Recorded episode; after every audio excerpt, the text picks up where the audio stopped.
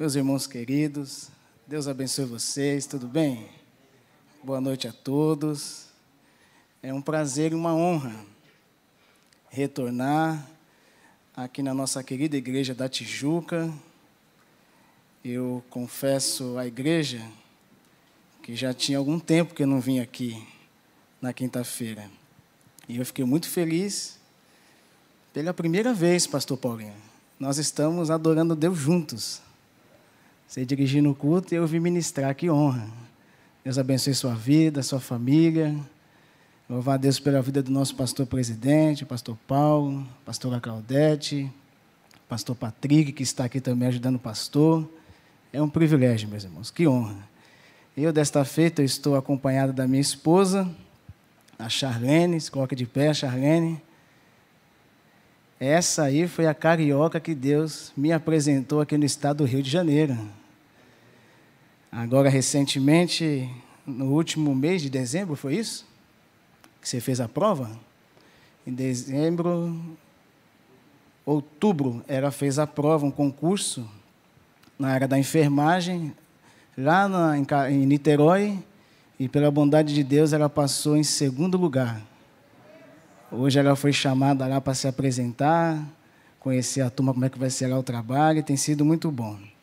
Para quem não me conhece, eu sou o pastor Tiago Gama, eu vim de São Paulo, vai fazer cinco anos que eu moro aqui no estado do Rio de Janeiro, e eu conheci a Maranata no ano de 2015. Eu era itinerante, rodava o Brasil ministrando a palavra de Deus, e na segunda vez que eu vim aqui, um pastor me levou lá na Maranata de Campo Grande, pastor Paulo. Pastor Xavier tinha acabado de perder a sua esposa no antigo endereço, não esse endereço novo, bonito agora, o antigo. E ali eu ministrei a palavra de Deus no domingo à noite, a igreja cheia. Aí na segunda vez que eu fui lá, nem imaginava conhecer a minha esposa aqui no Rio, a esposa desse pastor, que me apresentou a minha esposa. E ali eu peguei e falei para a igreja, eu falei, se um dia eu vier morar no Rio de Janeiro, eu queria ter o prazer de servir a Jesus nesta igreja, que eu achei uma igreja muito equilibrada, uma igreja muito abençoada, que prisa e que zela pelos ensinamentos da palavra de Deus. E assim Deus fez. Aí eu conheci ela em 2015, nós noivamos em 2016, casamos em 2017, ela engravidou em 2018 e a minha Talita nasceu em 2019. Paulista é esperta e rápida, né? Com a beleza dela, eu falei, quando eu conheci ela, eu falei, olha, eu vou logo casar, pedir para casar, antes que ela abra os olhos, né? Então já fui logo mais esperto. E no último dia 4 de janeiro, a minha filha fez 4 anos de idade. Três anos de idade fez, então até confundindo, três anos de idade. Essa é a minha história. Estou ali na Maranata da 25 de agosto, auxiliando o querido pastor Marcelo Matias, que tem sido uma bênção também. Você que trouxe a sua Bíblia, abra por gentileza, segundo o livro dos reis de Israel, capítulo de número 4, nós iremos ler do versículo 1 ao versículo de número 2. Eu estou aqui com a tradução Almeida Revista e Corrigida, é um pouquinho diferente da Nova Almeida atualizada, mas o significado é o mesmo, tá bom? Segundo o livro dos reis de Israel, capítulo de número 4, do versículo 1 ao versículo de número 2. Está escrito assim: E uma mulher, das mulheres dos filhos dos profetas, clamou a Eliseu, dizendo: Meu marido, teu servo, morreu, e tu sabes que o teu servo temia o Senhor. E veio o credor a levar-me os meus dois filhos para serem servos. E Eliseu lhe disse: Que te hei de eu fazer? Declara-me o que é que tu tens em casa. E ela disse: Tua serva não tem nada em casa, senão uma botija de azeite. Vamos orar, meus irmãos. Senhor Jesus, Mais uma vez nós estamos diante da tua presença. Durante este culto nós louvamos o teu nome, cantamos louvores a ti, oramos a tua presença sobre nós. Agora fale conosco por intermédio da tua palavra. Que os nossos corações possam estar abertos, Senhor. Que os nossos ouvidos possam estar atentos para ouvir o que o Senhor tem para falar conosco através da exposição da tua palavra. Fica conosco, Espírito Santo.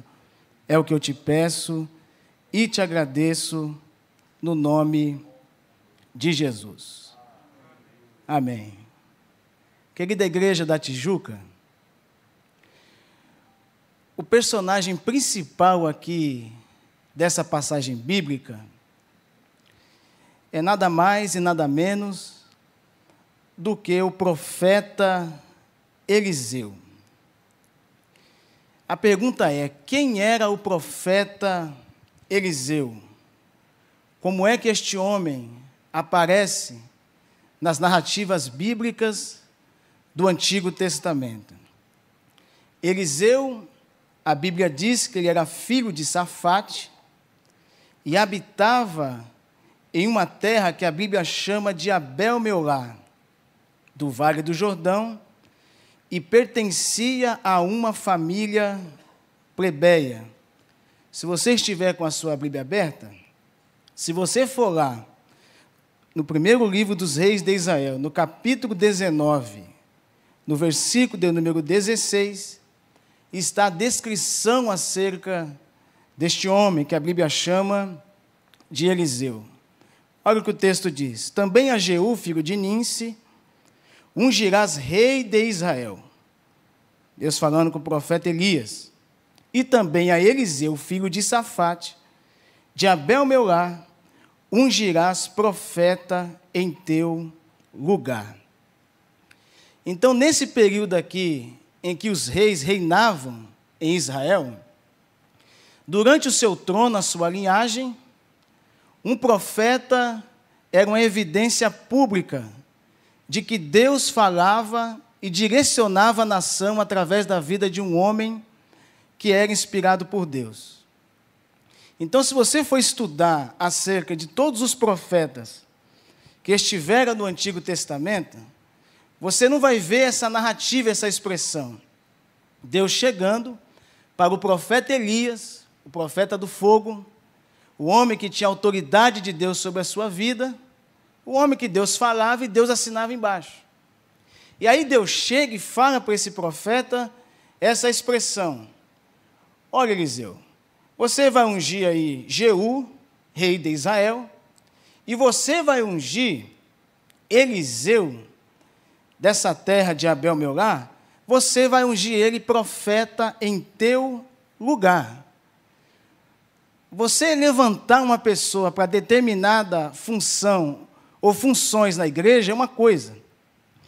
Outra coisa diferente é Deus chegar para você e falar assim: olha, o teu tempo acabou, e agora eu quero que você passe o bastão para Eliseu, que vai me representar como profeta diante dessa nação. Então, o primeiro ponto que nós aprendemos aqui é que a chamada de profeta é um cargo exclusivo do próprio Deus, uma chamada específica do próprio Deus. Qual foi a chamada? Qual foi o local, o ambiente que esse profeta foi chamado para profetizar em Israel? A Bíblia diz, lá no primeiro livro dos Reis de novo, no capítulo 19, versículo de número 19, olha o que o texto diz. Partiu, pois, Elias dali e achou a quem? A Eliseu, filho de Safate. Ele estava trabalhando, né? Ele estava lavrando com doze juntas de boi adiante dele, e estava com ele a duodécima. Eliseu passou por ele e lançou a sua capa sobre ele. E o texto diz que a partir desse dia em diante, esse profeta aqui, ele nunca mais se afastou da presença do profeta Elias. Então, para trabalhar no que diz respeito às coisas espirituais, a servir ao Senhor, Deus jamais vai chamar alguém para servi-lo com as mãos atadas, parado sem trabalhar. Não, este homem estava trabalhando. Esse homem estava conduzindo um dos arautos da lavoura de seu pai. E ele estava exatamente com doze juntas de boi. Então vamos lá. Eliseu, Elias ele tem um profeta direcionado às nações, a rei. Se você for ler ao capítulo número 17, e Elias, o tisbita dos moradores de Gileade, ele se apresenta diante de Acabe e fala assim: Olha, segundo a minha palavra, não vai chover durante três anos e seis meses, e o céu ficou cerrado, Deus fechou. Este homem aqui, que a Bíblia chama de Eliseu, ele não tem um, um ministério totalmente direcionado a reis do seu tempo, não. O ministério do profeta Eliseu é um ministério mais de pastor, mais de cuidar de vidas. Então, se você for estudar a história deste profeta, você vai observar que a Bíblia registra cerca de 18 encontros entre Eliseu e pessoas necessitadas. Então, o primeiro ponto positivo que eu vejo, um ponto forte, um êxito forte na vida de Eliseu, é esse. Primeiro ponto que eu vejo aqui, pastor Paulinho.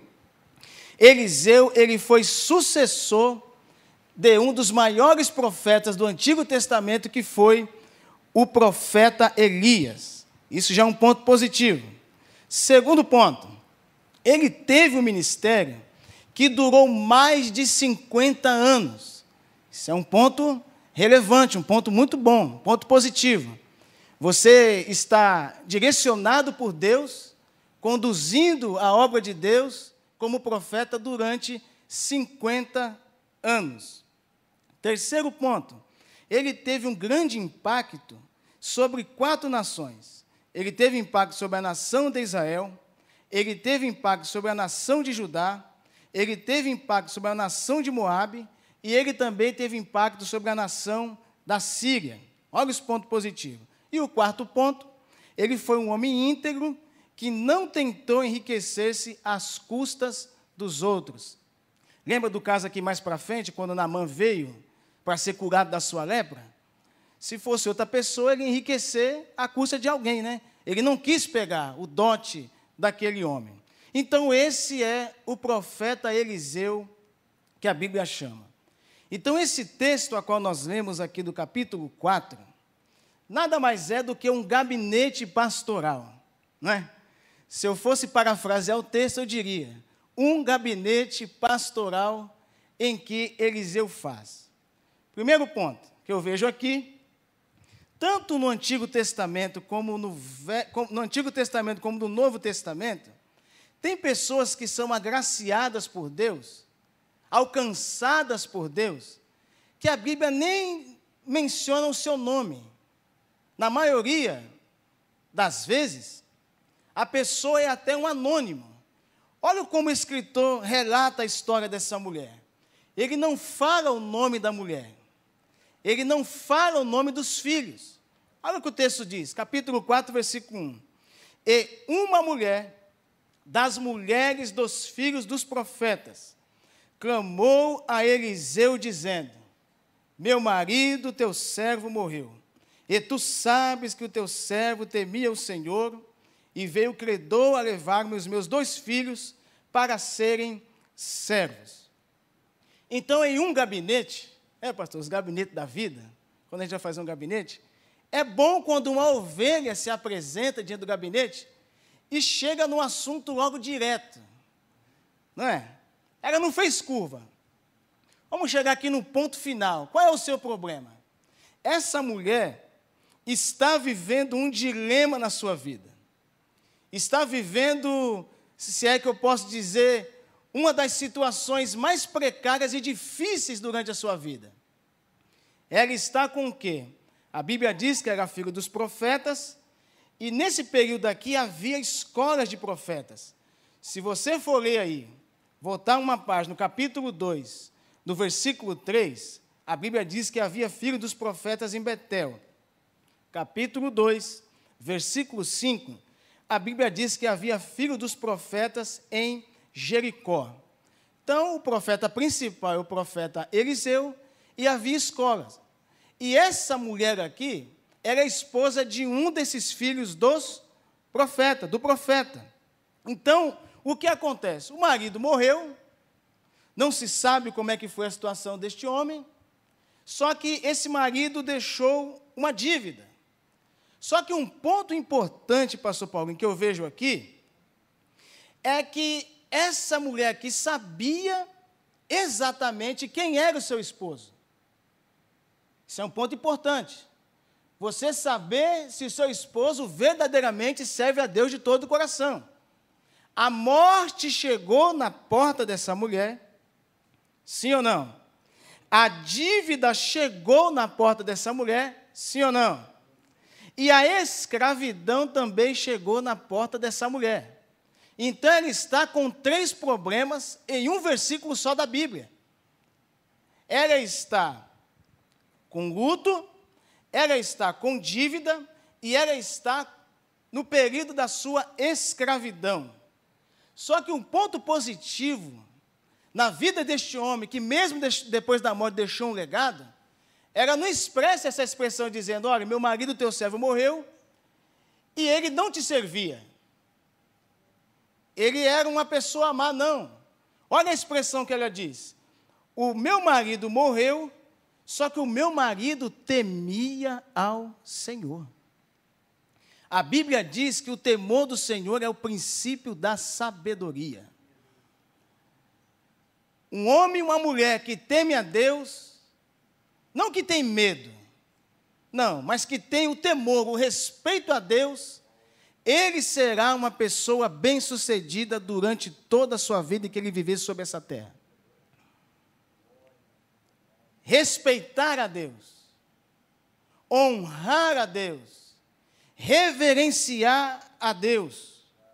Então, essa mulher, verdadeiramente, era um lar em crise. O sustentador do lar, um discípulo dos profetas, morrera, deixando a viúva e os dois filhos. Isso foi um golpe cruel, porque naquele tempo, para uma viúva, o sustento era muito difícil. Devido às dificuldades, ela contraiu uma dívida que não podia pagar. O credor veio sem misericórdia, tirou tudo o que achava e que tinha de valor na casa dela, mas ainda não conseguiu saldar a sua dívida. Agora o credor vinha para levar os seus dois filhos como escravo de pagamento da dívida. Agora pare para imaginar, você que é mãe, você já não tem o sustentador do lar, e agora a parte braçal masculina, que é os filhos, que tem que dar o quê? A linhagem do nome da família, a dívida contraída, os filhos iam ser levados para pagar a dívida. Olha a situação dessa mulher. O que fazer, querida igreja da Tijuca, em uma situação dessa? A quem recorrer? A família não resolve. Ao papai e à mamãe não resolve. Tem problemas que aparecem na nossa vida, meus irmãos, que é somente Jesus que pode resolver. É buscar um representante, um homem de Deus que está como arauto de Deus na mão, para pretear a tua causa, para orar por você, para interceder por você, para que o Senhor faça um milagre na vida dessa pessoa e ela possa sair com a sua vitória em nome de Jesus. Há pessoas que nesse momento recorrem a tudo, à justiça, recorre aos amigos mais próximos, mas essa mulher aqui não, pastor Paulinho. Essa mulher foi direto no representante legal de Deus. Em outra expressão, desculpa a linguagem rotineira que eu vou usar aqui. A coisa está preta, o negócio está esquisito, e a única solução que eu tenho é o legado do meu marido que te servia, e eu vim aqui pedir a tua ajuda. Então, essa foi uma situação muito difícil que essa mulher estava vivendo.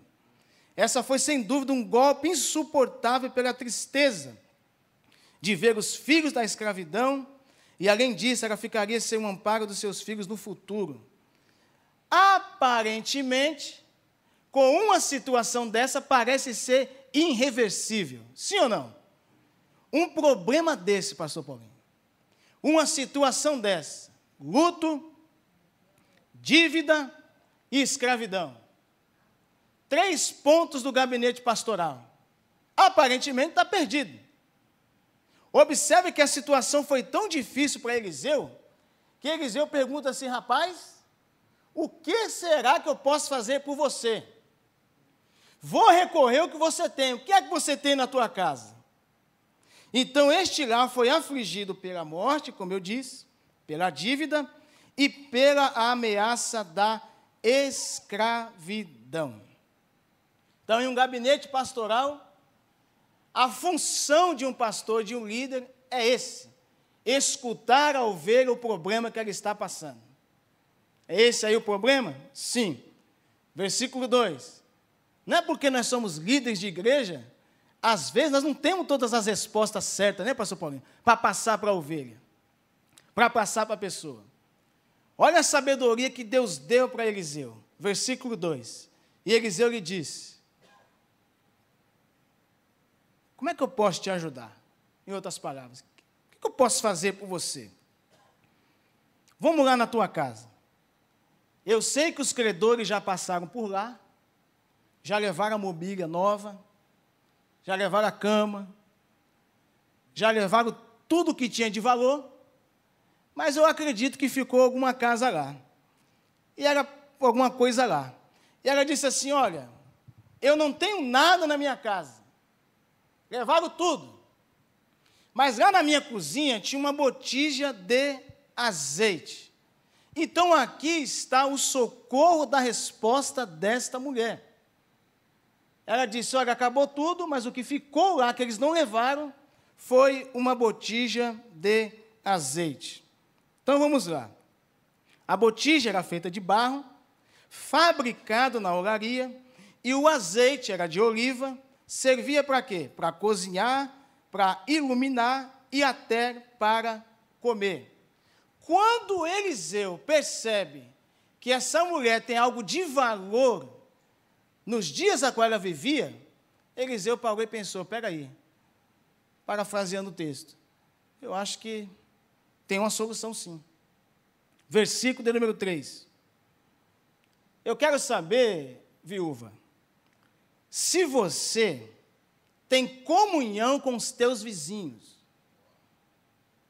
Eu quero saber, viúva, se os teus vizinhos sabem que você também serve a Deus. Quero saber se no seu condomínio a turma conhece você. Você é um carregador de Bíblia, que você é da luz, que você ama Jesus. Então, o primeiro ponto que o profeta disse faz o seguinte: vai lá para a tua casa e pede vasos ou vasilhas emprestado para todos os teus vizinhos, vasos vazios e não poucos. Olhe bem para mim aqui, meus irmãos. E se esta mulher, pastor Paulinho, ela não tem comunhão com seus vizinhos, a bênção de Deus ia chegar na vida dela? Não ia. Que palavra dura. Deus deve ter usado ele aqui no mínimo. Não falou de nada. Pega o teu azeite, vai para a tua casa, deixa ele lá na tua casa onde está. Só que primeira, a primeira ponte aérea que você vai fazer é conversar com os teus vizinhos. Mas quando você chegar na casa dos teus vizinhos, não pergunta o porquê, qual o motivo, razão, circunstância, não. Dona Maria, bom dia. Seu João, bom dia. Tudo bem? Tudo bem. Tem um vaso para me emprestar aí? Ah, como é que é vizinho, né, meus irmãos? Tem vizinho que é benção, mas tem vizinho que é um pouco curioso. Então, o que o profeta disse foi isso aqui: você pede emprestado, mas não fala o significado para que você quer o vaso. Tem coisa na nossa vida, meus irmãos, que a gente pode pedir, mas não precisa falar o significado.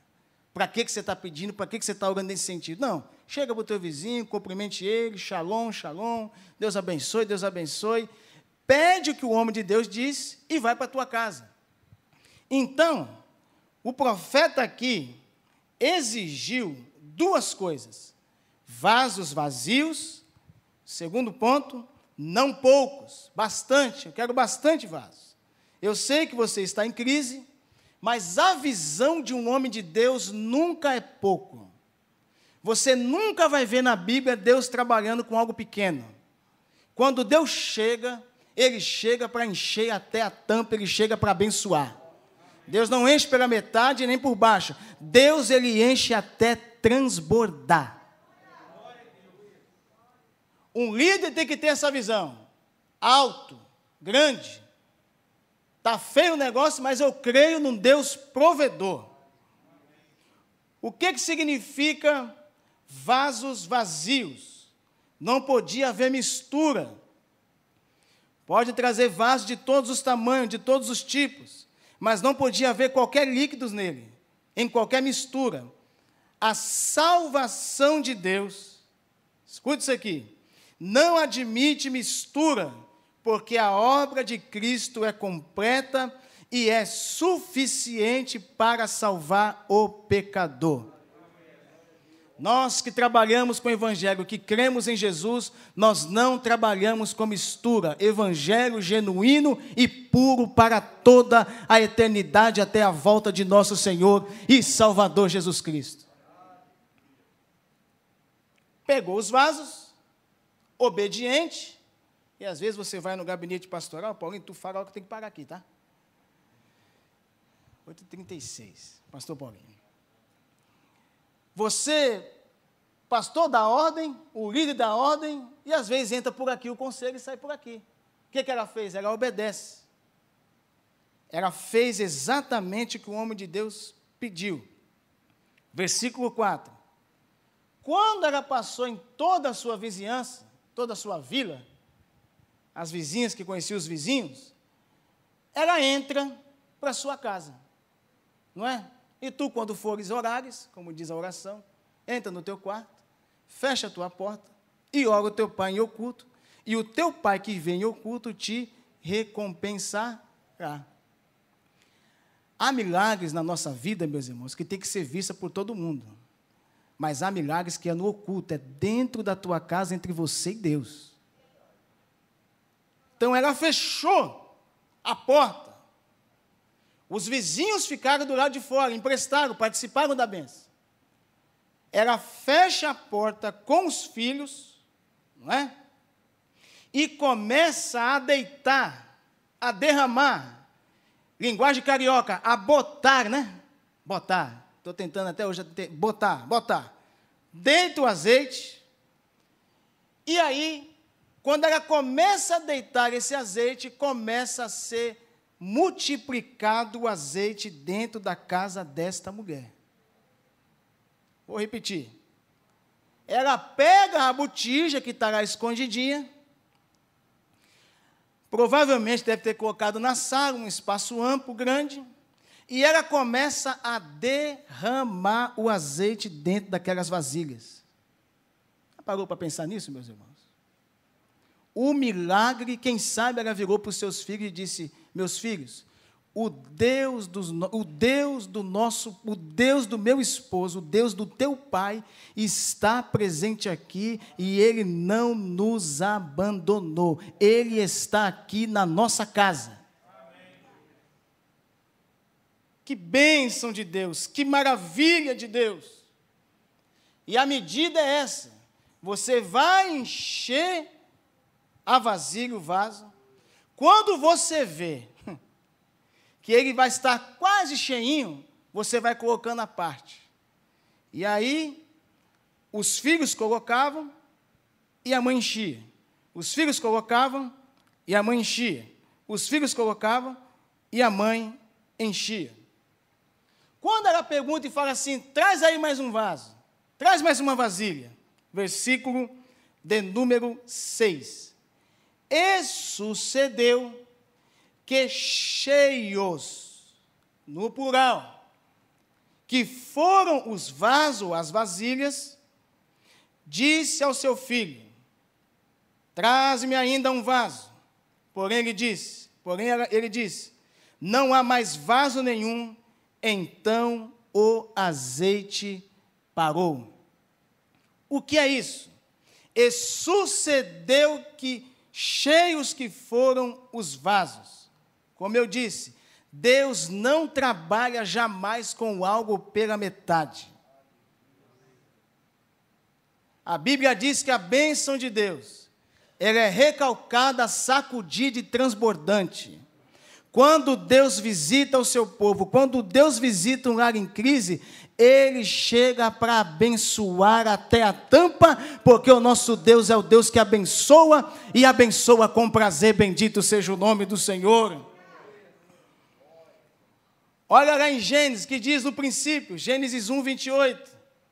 E Deus os abençoou, e Deus lhe disse: frutificai e multiplicai-vos, e enchei a terra, sujeitai-a, dominai-a sobre os peixes do mar, e sobre as aves do céu, e sobre todo animal que se move sobre a terra. Então, no princípio, Deus disse: vocês precisam encher a terra, vocês precisam multiplicar a terra. Agora, no tabernáculo, ponto 2, Êxodo 40, versículo de número 34. Então, a nuvem cobriu a tenda da congregação e a glória do Senhor encheu o tabernáculo. Que interessante, meus irmãos. Quando Deus a qual nós servimos, Ele visita o seu povo, Ele visita para encher e para abençoar. Atos dos Apóstolos, capítulo 2. E cumprindo-se o dia de Pentecostes, estavam todos reunidos no mesmo lugar. A Bíblia diz que de repente veio do céu um som veemente e impetuoso, a qual encheu toda a casa. E a Bíblia diz que foram vistas línguas repartidas como que de fogo, os quais repousavam sobre cada um deles. Quando Deus visita, não há quem escape, meus irmãos. A bênção de Deus alcança o que está aqui na frente, alcança o que está lá atrás, alcança o que está pela internet, porque a bênção de Deus é para todos. Louvado seja o nome do Senhor. Aleluia.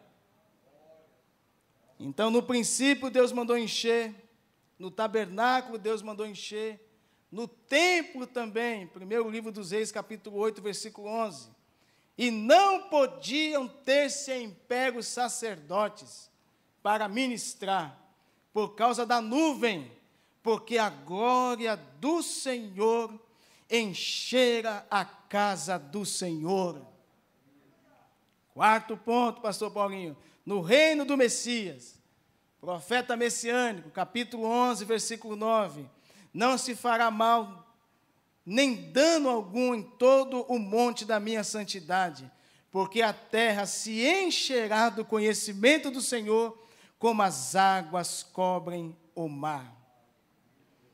Então, em um lar que estava em crise, a provisão de Deus chegou. No lar que não tinha nada, a bênção de Deus chegou e encheu tudo. O que, que ela faz? Isso aqui que é o importante. Para finalizar esse gabinete pastoral aqui, eu acho que aqui um líder, um pastor mais. Como é que eu posso usar aqui a minha expressão?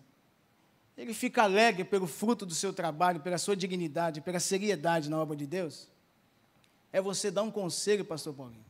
A pessoa fazer o que você pediu para fazer Deus abençoar essa pessoa e depois você voltar para agradecer. Porque se é outra pessoa, peraí, fui agraciada por Deus, para que, que eu tenho que ir lá ter o, o princípio da gratidão na vida dessa, de, desse líder espiritual, desse pastor? Não. Você lembra do caso dos dez leprosos? Que a turma inteira foi curada e só um voltou, que era o samaritano, para agradecer a Deus? A gratidão é uma virtude que algumas pessoas precisam receber da parte de Deus. E essa moça aqui tinha o princípio da gratidão. Versículo 7. Então, veio ela, voltou, né? E fez saber ao homem de Deus. Olha o homem de Deus. O Deus do meu marido nos visitou. Verdadeiramente, esse Deus de Israel é o Deus das viúvas, das desamparadas. Ele visitou a minha casa e me abençoou. Que, que o homem de Deus fala? Faz o seguinte: já que Deus te visitou, vai, vende o azeite, paga a tua dívida e tu e os teus filhos vão viver com isso até o resto da vida.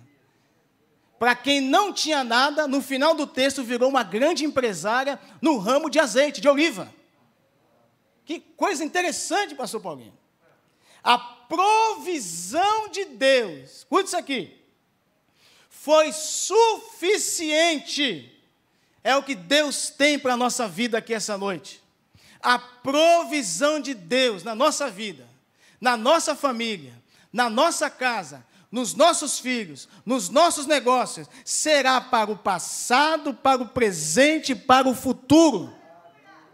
A bênção de Deus está aqui hoje presente, mas vai alcançar o futuro da sua casa, da tua descendência, da tua linhagem, porque o que você está plantando hoje na casa do Senhor será de bênção para o futuro, porque o nosso Deus é Deus que abençoa o futuro das pessoas.